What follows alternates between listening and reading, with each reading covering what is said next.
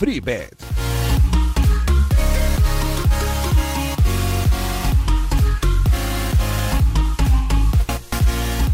A ver, que nos tenemos que asomar a la ventana de Picarillo, que es nuestro experto en actuaciones individuales Premier League, uno de esos grandes conocedores del fútbol inglés que traslada todo ese conocimiento a las actuaciones individuales, a cómo interpretar el fútbol. Ya está con nosotros eh, Picarillo. Hola Picarillo, ¿qué tal? Muy buenas.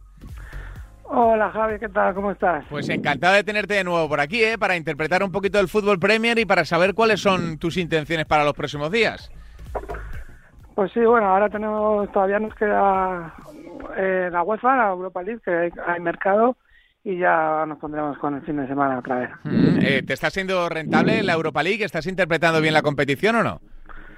Mm, bueno, está yendo mejor que la Premier, la verdad, pero pero bueno, es muy difícil porque además no sabes bien qué, qué partido te van a sacar. Es más difícil de averiguar el partido con antelación.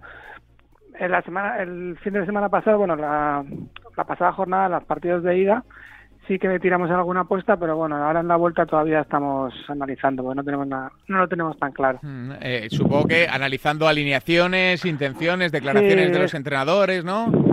Sí, el problema es un poco ese, que cambian mucho los jugadores, entonces ya los datos no son los mismos, en, en generales, en remates, en entradas, en, en fuera de juego, pues si hay otros centrales en vez de los que suelen jugar, entonces hay equipos que sí que repiten jugadores, otros cambian mucho, otros cambian menos y es con alineaciones cuando puede aparecer algo, o algún mm. jugador que juega en otra posición o bueno, el otro día por ejemplo Maguire tenía los pases muy altos contra la Real, sabiendo que la Real pues es un equipo que le gusta tener el balón y, y a United roto un poquito, pero sí que jugó Maguire le suele tener también el balón, pero también no le importa hacer a la contra porque son muy muy muy veloces, como pudimos ver, muy rápidos y salieron los pases en 67, pasamos el under y me parece, no sé si llegó a, dar 40 pases, o sea que salió muy bien.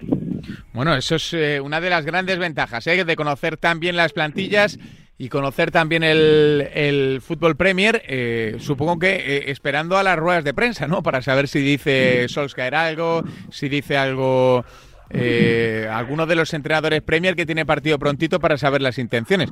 Eh, pero te pregunto, eh, al margen de la Europa League, y te voy a preguntar también ahora, Picarillo, por, por algo que le puedas recomendar a la gente de Radio Marca, en que fijarse, no un pico, obviamente, porque todavía no tenemos ni los datos, ni las líneas, ni nada de eso pero sí que algún partido en el que fijarnos. Eh, me, acordé mucho ayer de ti eh, viendo el, el, Chelsea Atlético de Madrid y esa reflexión que hacías el primer día aquí en, en FreeBet sobre los pases de, de Tuchel, ¿no? Es que, pues hay, una, hay, una, diferencia abismal entre lo que veíamos con Lampard y la cantidad de el manoseo de, de balón que tiene el equipo de, de Tuchel, ¿eh? Sí, porque además juega con Kovacic que da un, ha cogido muchísima confianza y está jugando bien. Y con Jorginho, que son los dos que más pases dan del mundo, y reciben y reciben y reciben y la mueven a un lado para otro. Y sí, da muchísimo más pases. Pero fíjate que yo me. Porque no salió muy alta la, línea de pases de Jorginho, salió en 72, pero no fui capaz de mandarla, no me atreví, porque esperaba una Leti un pelín más agresivo que lo que fue, la verdad. Pero bueno, luego al descanso llevaba 60 pases, o sea que las pases que llegó a dar. No sé, no los he mirado cuántos dio totales, pero pasaría de 100. No, no, una pasada, una pasada. Eh, bueno, Picarillo, para el fin de semana, algo que le puedas recomendar a la gente, algún partido que sea estimulante para ti, que vayas a estar pendiente de cuotas, líneas, para saber por dónde va el asunto. Pues hay un partido, además hemos hablado de esto alguna vez, en, bueno, el Leeds Aston Villa, Resulta que el Aston Villa, ¿te acuerdas que te comenté que le hacía un montón de faltas? Sí. era un equipo que iba mucho al suelo. Por el, el extremo este, ¿no? Que tiene... Por, sí, el media puntilla Jack Grizzlies que... Grizzlies, eso es. Que resultó que está, está, lesionado pero nadie lo sabía. Entonces, la semana pasada, los juegos estos del Comunio, del Fantasy y tal, sí. los, los jugadores empezaron a venderle a Grizzlies y se enteraron que podía estar lesionado. Y justo es que estaba lesionado. Es como se filtró la noticia. Entonces eh, vamos a, eh, hubo muchas menos faltas de lo habitual, porque es un jugador que le hacen 5, 6, 7, 8, incluso 9 faltas por partido, y, ya el otro día bajó. Entonces la apuesta que tengo para este fin de semana es esa, es que la Aston Villa no va a sacar tantos tiros libres, que eran las faltas y los juegos de juego. Está saliendo muy alta, salían 15,5, 16,5, 14,5, a lo mejor la bajan un poquito porque ya sí que se sabe que que Grizzlies es baja. Bueno, no sé si está confirmada, habría que esperar a que confirmen. Y luego meterla, metería, pues, me imagino que va a poner en 14,5 el under 14,5 tiros libres de Aston Villa. Ajá. Ya que mm, tiene que bajar la media de falta, si a este jugador le hacen 6, 7 por partido, pues tiene que bajar un poquito. Y ya el otro día contra el Leicester sacó solo 12, 13 tiros libres, o sea que ya bajó.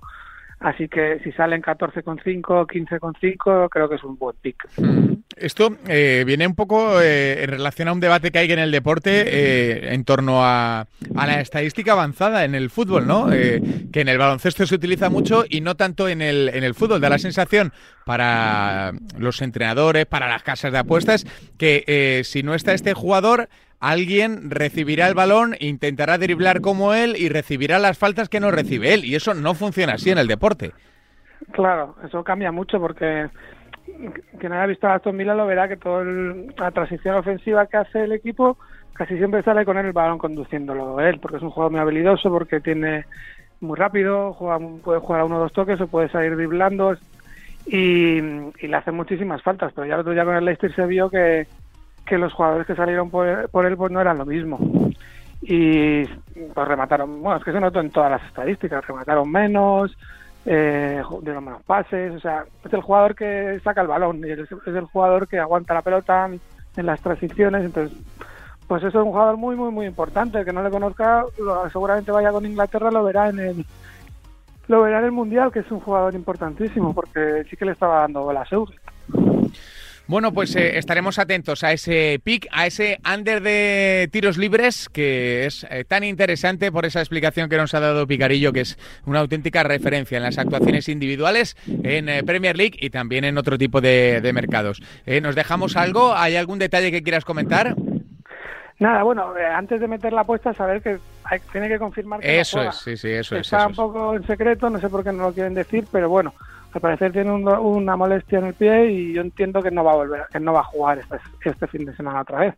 Pero hay que confirmarlo porque si no cambia muchísimo. Sin, si sí que juega y vemos la línea en 12 y me, en 13 y medio, es meterla en over. Y si la vemos en 14 y medio y no juega, es meter under. O sea que cambia mucho. Eso es, que hay que, hay que condicionar la apuesta a la presencia de este jugador. Y, y hay que estar atento, hay que estar atento. Eh, Picarillo, pues nos escuchamos en siete días. Un abrazo enorme, ¿eh? Venga, muchas gracias, Javi. Un abrazo. La Premier League con la lupa de Picarillo, una auténtica referencia en las actuaciones individuales en Premier.